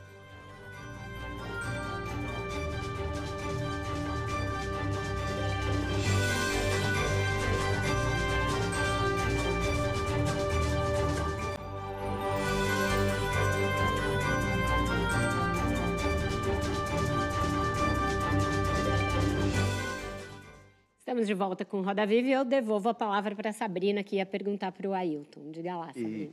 Isso, você estava falando né, do, do- da sua experiência com Antunes no teatro, mas você também tem uma experiência muito grande com o corpo, né? Você foi mestre-sala, você foi coreógrafo de... Comissão de frente. Comissão de frente. Aham. Eu queria que você falasse um pouco né, desse lugar, né? Porque eu, particularmente, eu nunca eu não conhecia, eu desconhecia né, essa sua experiência como bailarino, dançarino. e de onde veio, como foi, como é que você usa isso hoje é, nos seus trabalhos, inclusive no Mussum também. Tem uma coisa que assim, eu, a, a, minha bisavó, que eu sempre coloco minha bisavó no lugar, eu ainda estou escrevendo algumas coisas para um dia virar filme, essa questão da minha bisavó. A minha bisavó falava de coisas para mim que eram mágicas, né? Então, é, catira, maracatu, bumba meu boi, falava da capoeira, falava de um monte de coisas assim. E eu tinha, aí quando você entra na carreira artística, eu falei, não quero fazer o sapateado americano. Eu quero entender o corpo da nossa, da, do, Brasi, do brasileiro, o corpo nosso. Então, fui fazer, eu fiquei durante mais de 20 anos dentro do Balé Folclórico de São Paulo, o Abaçaí. Uau. Pesquisando as danças populares brasileiras. Então, tem muito do frevo, maracatu, mamilpoi, é, chimarrita, as danças, sabe, anu, tem, tem, tem, tem é, do lanceiro. Então, tem, tem muita coisa dessa informação no meu corpo. Né? E depois teve o período do circo né, de entender o circo, o ofício do palhaço. Então eu tenho essa memória do corpo e isso me ajudou a ser o coreógrafo da comissão de frente, a ser o mestre-sala, porque eram outras informações né, para a construção desse, desse corpo em desequilíbrio, que era um exercício maravilhoso que nós tínhamos dentro do CPT, dentro do Centro de Pesquisas Teatrais do Antunes Filho, né, que era entender o corpo do ator a comissão de frente, o casal de mestre e porta-bandeira, tudo isso vale nota né, no, no carnaval. E você já disse que odeia a competição do carnaval. Você é presidente de escola de samba, eu queria saber como é que você é, consegue suportar esse ofício, que é muito difícil, né? É muito difícil. E tem uma coisa que você está falando que é assim, eu realmente odeio, mas eu não inventei a competição. E já que eu estou dentro da competição, eu quero ser a melhor. Então, aliás, mas existe essa dicotomia em São não, Paulo. Essa é dicotomia, não, na minha cabeça não, é, fecha. Né? Não, não, fecha, por exemplo, como é que eu posso chamar uma, uma outra escola de co-irmã e estou disputando com ela? Uhum. Não, é, não é legal, não é mesmo legal. Tanto é que o que eu mais amo não é em si o desfile né, que é, o desfile é a finalização operística de todo um trabalho de um ano. O que eu mais gosto são os encontros das Porque escolas. não é só ópera, né? É, uma escola está uhum. é, é, tá ali, sei lá, vai ter a festa na Gaviões. Então a Lava Pés vai visitar Gaviões. Vai ter a festa é, na Dragões, né? E Dragões visita é, a Império de Casa Verde. Essas coisas é tão gostoso esses encontros. Ah, vai ter o lançamento de enredo do Camisa Verde e Branco. É maravilhoso esse evento, essa festa, porque tem a batucada convidada, aí tem aquela festa, vai ter a festa de lançamento do Tatuapé. Gente, parecia um grande desfile. Porque todas as escolas que estiveram presentes levaram uma coisa gigante. Então é, então é, é interessante a, a gente ter, ter, essas visitas né, turbinadas, né, como, como inventou a Angelina lá do Rosa de Ouro, né, dentro das escolas né, fazendo com que essas co-irmãs se visitem. O desfile é uma responsabilidade do julgador, de quem está lá com a caneta na mão para julgar. A gente só quer Ai, dar eu... o melhor presente para quem está assistindo. Você surge é, ali como um ator conhecido do grande público em Carandiru. E esse filme exigiu ali uma batelada de testes para todo mundo que ia entrar no elenco. Como é que foi essa, esse momento dos testes e como você falou, tenho que entrar nisso aqui porque vai ser ah, o início da minha carreira? É, eu estava fazendo, eu estava retornando para o teatro. Né? Eu estava retornando para o teatro. É, é, a minha mulher me fez uma inscrição para um teste, para uma oficina. Eu achei que era uma oficina para eu retomar o teatro e não era. Era para teste para entrar no grupo Folias da Arte. E dentro do Frias da Arte, alguns amigos, depois a gente fazia um espetáculo Babilônia, alguns amigos falavam, ah, o Val né, falou para mim, ah, Ailton, vai ter teste para o Carandiru, vamos fazer? Eu falei, vamos. Você já leu o livro várias vezes, cara, mas vamos fazer. Vamos fazer um prisioneiro qualquer. E eu fui fazer para fazer um prisioneiro qualquer. Eu, eu, queria estar pelo menos entre os 111 que, que iam contar a história do, do filme. Quando eu cheguei lá, a gente estava... É Fazendo, a gente passou por uma bateria de, de, de, de testes durante uma semana para ver quem ia sobreviver. E, e, o nosso e o preparador do filme falou: Cara, eu preciso de alguém para ficar aqui fazendo stand-in para algumas pessoas que vão chegar. Né? Não é personagem nem nada, é só para fazer réplica. Quem topa? Eu levantei a mão e fui o único que levantou a mão. Quando eu vi todo mundo, eu falei: meu Deus, acho que só eu, será que vão me aceitar? E eles me aceitaram. E aí a réplica era para fazer, é, para brincar como o Majestade, era para brincar como o Negro Locutor, era para brincar como a, a, a, noiva travesti. E eu fui brincando desses personagens. E eu lá experimentar a peruca, viver isso. E fui vivendo esses personagens. E essa captação de imagem foi parar na mão do Hector Babenco. E ele olhou, ele não era para ser o Majestade. O Majestade era o filho do Milton, era o seu Jorge que estava aparecendo, eles pensaram até no Tony Turner, pensaram num monte de gente. Aí o Hector veio para mim com, com, com, com os filmezinhos e falou assim: Você está me complicando, Ailton. né? Eu falei: Por quê? Eu não sei porquê, mas eu vou te dar uma majestade, né? Acho que você está fazendo bem. E aí eu falei, cara, não dormi fui fazer. fui fazer, foi um presente do Hector. Nilson de Galá levantou a mão. Eu não vou fazer uma pergunta, não. Eu vou deixar para você discorrer sobre Shana Summer. Eita!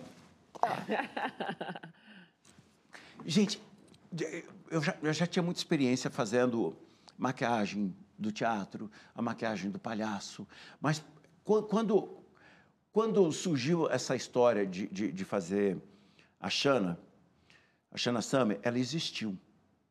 Ela existiu, a Shana Summer existiu, ela que fazia as roupas da Alcione, né? ela era contemporânea de Madame Satã. Era Você uma não pessoa... a conheceu, não? Não a conheci, mas eu ganhei as fotos da Alcione. A Alcione me mandou umas fotos de como ela era. E não, é, não tem nada a ver com a construção que eu estava que eu, que eu fazendo. E eu não sabia como construir, mas eu falei assim, gente, como é que nós vamos construir essa Shana Summer? Tinha uma, uma, uma, uma professora do Célia Helena que eu amava, que era a Renê Gumião. E ela não tinha sobrancelha. E ela fazia um desenho da sobrancelha dela aqui em cima.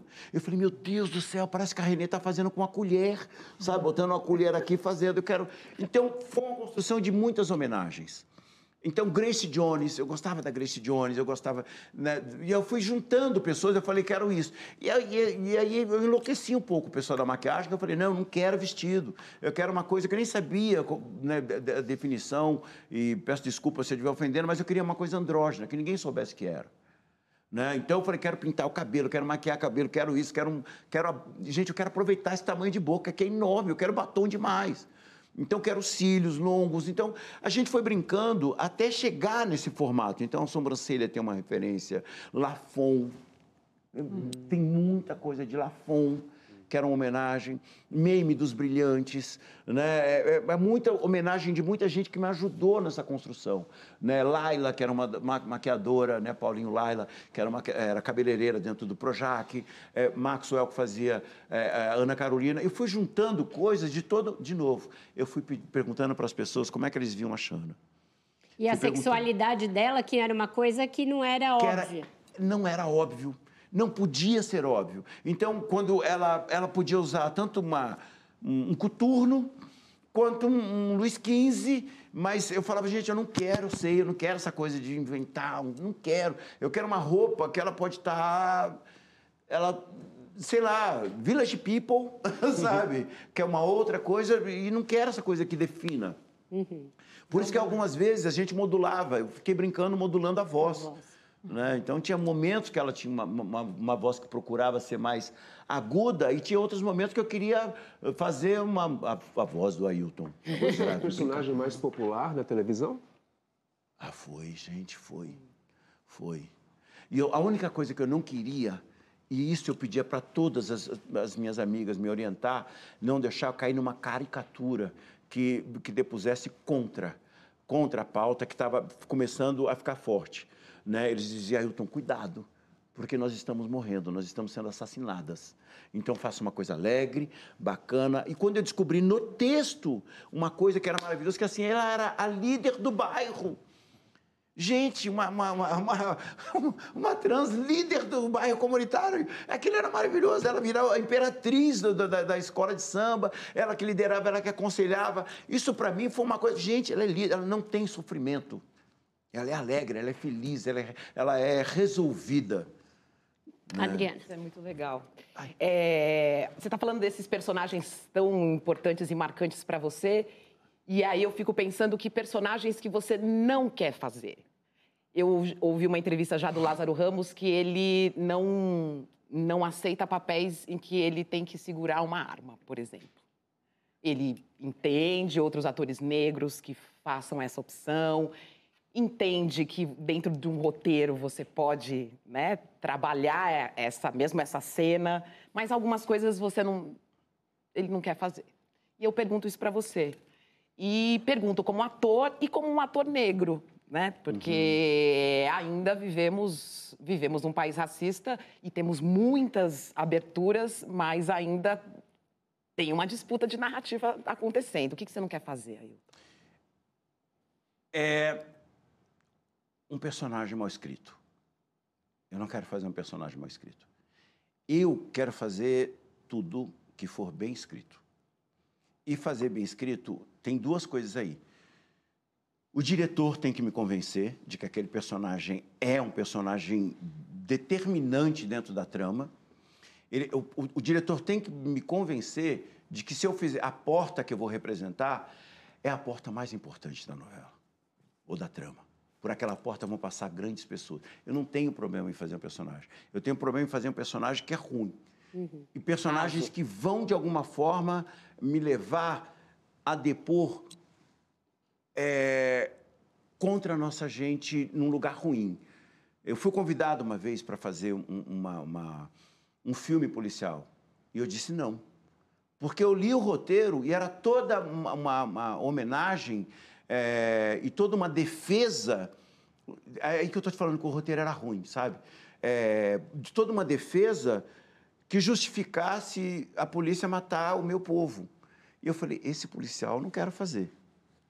Mas quando eu fui fazer o livro é, do, do, Caco Barcelos, Rota né, o Rota 66, aquele personagem é maravilhoso. É. Aquele eu queria fazer. Hum. Porque tinha uma curva dramática que me atraía. Flávio. Você comentou um pouquinho aqui para gente que o cinema está muito ligado hoje em dia a público. A gente precisa. É, é uma faca de dois gumes, porque a gente precisa trazer o público para o cinema, principalmente nesse pós-pandemia. Né? O cinema brasileiro não alcançou 1% do público do primeiro semestre. E isso agora está mudando. O Mussum está ajudando uhum. isso. E o, e o território da experimentação, da experimentação, de, de, trazer. Você tem vontade, um, de escrever, você falou que está escrevendo sobre sua bisavó. Dois, dirigir para poder experimentar?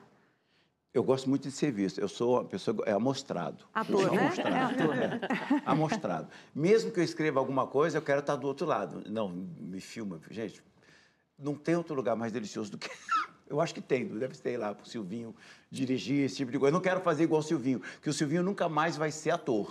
né? Ele fez um filme gigante, eu já falei para ele inúmeras vezes: acabou, você não vai atuar mais, você agora é diretor. Ele passou. Eu quero continuar ator. Para muitas, mesmo se escrever alguma coisa, eu quero estar tá lá atuando. Eu acho que assim, o teatro, ele te dá uma gama de experimentação muito grande.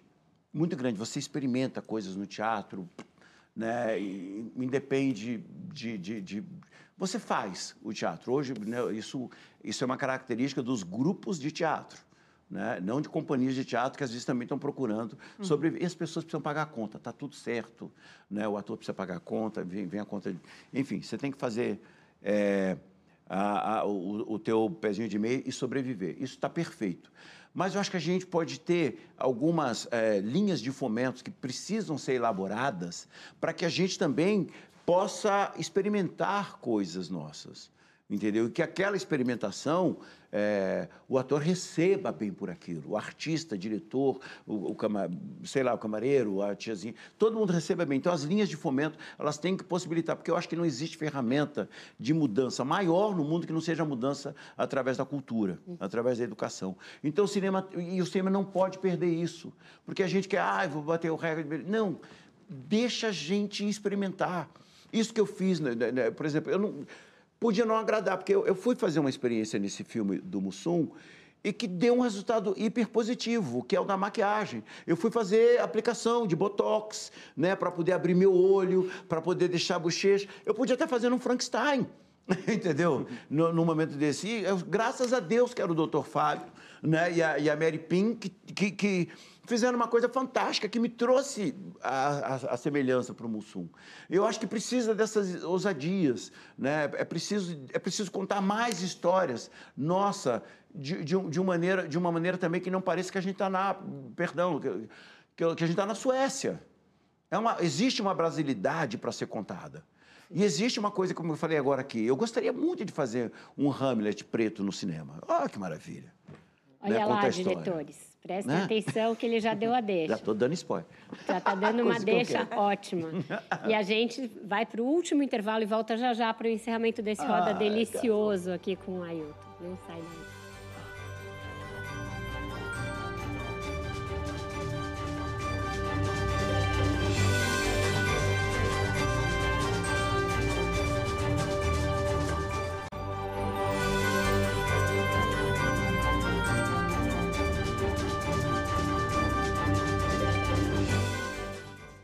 Estamos de volta com o Roda Viva, que hoje recebe o grande ator brasileiro, Ailton Graça. Você falou quando você começou aqui da- de estar aí no centro desse do programa que trata tanto de política. Você falou bastante de construção de cidadania, de educação. Queria te ouvir sobre política. Qual é o seu engajamento político? De que maneira você se coloca em relação à política? Se você já em algum momento acalentou alguma ideia de enveredar pela política, como alguns atores fizeram em algum momento. Eu já fui convidado. Ah, Já fui convidado duas vezes para entrar dentro dessa estrutura política. Eu não sei se eu tenho vocação né, para essas questões. Eu acho que eu acho que eu consigo fazer disputas políticas não sendo um político profissional de carreira, mas estando aqui de fora. Mas eu não descarto a ideia. Eu Ó. não descarto a ideia, porque toda, eu acho que é uma ferramenta que nós negros temos que ocupar. É uma ferramenta importantíssima estar lá. Eu tenho grandes apostas de, de, de, de- figuras eh, negras que estão fazendo teatro, que estão na área artística, da canção, da música, que eu acho que poderiam acontecer. Mas se não acontecer, e se um momento, eh, sei lá, me levar para isso, eu queria que, se, se me levar, eu vou. Eu vou, não tenho nenhum problema, tá? Ainda mais se tiver pautas que eu preciso debater e se eu tiver eh, grupos de pessoas que vão me aux- auxiliar a construir isso. Eu não descarto. Tem partido? Você está falando sobre tem um partido? Não, tem vários tem, não, já, já, eu, eu- eu trabalhei durante muito período, um período da minha vida que foi muito importante, com, com muita pessoa ligada a- ao Mário Covas, o, né, o Mário Covas. Então, eu trabalhei lá na, como arte educador, na FEBEM, na USEM, fazendo um trabalho como arte educador nesse período. E eu sou muito próximo de muita gente do PT. Né? Eu sou amigo do Lula. Eu sou- bem próximo sou, é, do PT, sou amigo, então. sou amigo do Lula. Então, é, é, né, de- e de outros políticos, de outros partidos. Eu também tenho essa, essa ponte com outras figuras de outros partidos. Eu acho que poderia ser interessante. Mas se a pauta preta, é, é, de alguma forma, é, olhar e falar assim, o nosso candidato será você, eu estou dentro de uma missão. E dentro dessa missão, eu não vou dizer não. Eu vou. Corajoso. Porque tem que ir. Não é nenhuma coragem, é um lugar onde a nossa, a nossa sobrevivência dependesse disso. É claro que eu vou estar lá. É claro que eu vou falar, falar assim, ó, não sei como eu cheguei aqui na presidência, vamos dizer assim. Mas é óbvio que eu falar que, "Ô, vem cá, Silvio Almeida, vem cá, Érica Hilton, vem cá. Eu vou chamar pessoas que estão dentro do, do que eu acredito para que a gente construa esse Brasil mais justo, mais igual, mais, com, com mais equidade. Tá aberta, Nilson? Você é multimídia, né, Ailton? Você é presidente da escola de samba, nós falamos sobre o o Silvio Guindani. Você tem, você tem desejo de dirigir? Tenho. Eu já dirigi algumas coisas, eu tenho vontade, mas é aquilo que eu, te falei, é, que eu falei anteriormente. Eu quero dirigir, mas eu quero ser, ser visto. Eu não consigo abandonar isso. É mais forte do que eu, sabe? Eu quero ser visto. Eu quero ver, sei lá, eu tenho uma, uma, uma paixão muito grande que é de fazer com que as pessoas se emocionem com o que eu estou fazendo. Que- E emocionar é que ela vá do riso ao choro, talvez até na mesma frase. Se conseguir isso, maravilha. né? Mas, é, e eu acho que eu, eu, eu contribuo muito mais deste lado daqui. Então, se eu for fazer uma direção, é óbvio que eu falar, Silvinho Guindani, vem comigo. Você entendeu? É óbvio que eu vou procurar uma diretora, Sabrina, vem comigo. Você entendeu? Para que eles entendam um lugar, é, entendam o lugar do olhar, né? Vou, vou chamar o, os câmeras que eu gosto, Jata Passos, vou chamar Nonato Estrela, para que essa equipe consiga entender o que eu estou querendo comunicar, que eu estou construindo aqui desse lado. Mas desse lado.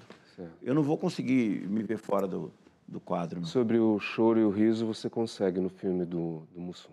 É! Ai, eu sou visto de você. Eita! Diga, Sabrina. Então, na, na televisão, eu sinto que existe um, um, certo abismo ainda, né? Nessa questão racial. Por mais que a situação esteja bem melhor em comparação com alguns anos atrás. Né? A gente ainda tem poucos autores né? É, assinando, autores negros, uhum. assinando novelas, né? Assim, a gente não tem nenhum, na verdade. Assim. É, a gente não tem diretores gerais né? que estão ali à frente da, da, da, da direção, do núcleo de direção. É, e eu percebo também que, que, quando se fala, quando se tem um, um, elenco negro nas novelas ou nas séries brasileiras, é, o racismo é sempre posto dessa forma, de uma forma didática. É diferente das séries internacionais que muitas vezes nem se fala sobre isso. As pessoas simplesmente existem, os personagens negros. Elas ocupam Eles só existem. espaço. Elas ocupam esse ocupam espaço. Ocupam o espaço, existem. Exatamente, eles existem. E aqui no Brasil ainda é essa coisa didática, ainda explicando, tem que mostrar uma violência, tem um fetiche da pobreza, da é. miséria. É. É, você, você acha que isso tem a ver com o fato dessas narrativas não serem narrativas negras? É, eu acho que tem o fato de ser uma coisa anterior, tá? Isso vai gerar minha demissão agora. Eu, eu acho que a TV é um outdoor eletrônico. A TV não foi pensada como uma questão cultural. Ela foi pensada, ela foi evoluindo por essa coisa de ser um outdoor. Ela precisa vender um carro, ela precisa falar do banco, ela precisa falar dessas coisas. E dentro disso tudo, ela tem a novela, que ajuda e colabora a vender as coisas. Vender casas, prédios, carros, moda, fazer tudo isso. Então, a, a, o outdoor é isso. Quando a TV, de alguma forma, é, ela se descuida, ela cria arte. E nesse descuido, né, a gente tem a Avenida Brasil. Né? Que a Avenida que é Brasil, né? A gente falou assim, o Caruso começou a puxar uma bola, falou assim, gente, no teatro a gente fala todo mundo junto. Por que, que a gente não faz? Vamos experimentar isso. Na... Todo mundo fica meio, ai meu Deus, vai, vai ferrar uma, uma matemáticazinha que é matemática exata. A novela pode dar um, um virar um erro. E nessa brincadeira nossa, né, uns, alguns campos falaram, isso é legal. Eu vou poder entrar com a câmera, eu vou poder filmar junto, filmar vocês. É, e aí, eu, então, obrigou o câmera a estudar o texto, a diretora a estudar o texto, os autores a estudar o texto, o camareiro a estudar o texto. Então, quando eu falava, ah, tô, você está falando aí, e, o Ricardinho virava para cá, virava para outro, aquilo virou uma loucura, e todo mundo falando ao mesmo tempo, e a gente começou a entender aquilo como uma música. O, o Caruso falava, depois ele baixava, entrava Lolo falando, é, o Murilo. Isso virou uma coisa tão gigante na novela, né? É, que foi uma, uma, uma, vontade nossa de fazer aquilo. De repente, virou Avenida Brasil. E todas as cenas era tudo, tudo assim, vida. Estava nos aproximando de um lugar que o ator conhece bem. Eu sei quando, onde está o grande foco. Eu posso estar aqui falando com você, de repente, porque eu sei que está lá e volto para cá. Sabe, fazendo essas brincadeiras, aí tava, rolou uma coisa diferente na vida Brasil. Assim como foi Império. Mas ainda são narrativas muito brancas, né? Muito brancas, porque não tem o nosso porque como outdoor eletrônico, ela está presa a fazer sempre algo que venda, não algo que arrisque. É, mas Vai na Fé virou uma, virou uma, um, uma história, curva, né, né? Então, de sucesso de uma novela exatamente. com um elenco majoritariamente ne negro, preto, negro, é, fazendo, fazendo e com muito sucesso de audiência. Então, Aí é que eu acho que tem. Aí eu, eu sempre eu acho quando tem uma, uma liberdade artística sendo conquistada. E aí não dá para frear. Não dá para frear aquela liberdade artística, porque já está, está posta, ela vai, vai vender muito mais. Eu acho que a gente tivesse liberdade de construção, ia vender muito mais carro, ia vender tudo mais, ia vender uma história que ninguém quer que pare. Entendeu? E eu acho que tem uma outra coisa, aí eu vou defender um pouco o, o, o nosso lado artístico. Nós temos vários pretos talentosíssimos escrevendo coisas. Nós temos é, é, Maria Chu, nós temos vários, vários, vários atores bons que precisam de um espaço uhum. para contar a sua história. E dentro do outdoor, é, eu me lembro uma história que o Daniel Filho me contou, que quando ele arriscou a colocar o, o, o, Fagundes com a Sônia Braga, todo mundo falou, não, não são conhecidos, não são conhecidos. E eles viraram o, o grande casal da teledramaturgia, né? é, a gente teve, teve já vários momentos que eu acho que poderia, aquilo poderia virar uma. ia ficar durante anos. O, o Brown, do, do, do, Lázaro, com a Thaís, gente, que aquilo. Era maravilhoso esse programa, e de repente esse programa foi. Eu falei, gente, era a maior referência que a gente tinha das pessoas empoderadas. Digo, olha a, a, a casa do Brown. Olha a relação da. Então, quer dizer, e a gente tem séries americanas que falam disso e a gente não consegue. Né? Mas falta autoria né? negra. É, né? falta, eu, as mulheres, as crianças. É, cadê né? a novela é, da Maria É o Cris né? lá. Cadê a novela da Maria no cinema, né? É, cadê Exato. a novela dela? Mesmo cadê no cinema, o Silvinho dela? Guindani é. disse isso, né? Que a gente, a, a população negra é metade do Brasil. Né? Gente... E a gente tem pouquíssimos diretores, como a gente já falou, né? negros, histórias de protagonistas negros, pessoas comuns, não necessariamente heróis. E a gente, tem... e a gente despreza esse público despreza que quer se ver na público, tela. Despreza esse público e despreza a tua cultura, a nossa cultura local. É gostoso falar do maracatu, é gostoso falar do membo, é gostoso, mas vamos dar oportunidade para quem conhece essa cultura. O filme do Mussum tem sido essa celebração porque nós tivemos um cara chamado Santucci que percebeu que não podia ser ele o diretor e convidou alguém para ser diretor que tem essa questão cultural na, na massa, na pele, na estrutura. O Silvio entende. Desculpa. Ivan. É, então, você está falando que falta. No, bom, eu consegui interpretar isso, que muito do sucesso de todos esses personagens e dessas novelas é, veio do descuido, né? É, é, no descuido que a TV o faz descuido arte. Não, veio com o atrevimento dos, é, dos então, artistas que estavam ali. É, e, e, que, é, que é o descuido que eu digo, porque assim, se você. Perdão, se, se você tem um departamento de, de venda, de compra, que está preocupado em vender aquele produto às vezes você, você ingessa aquele produto e aquele produto não se vende.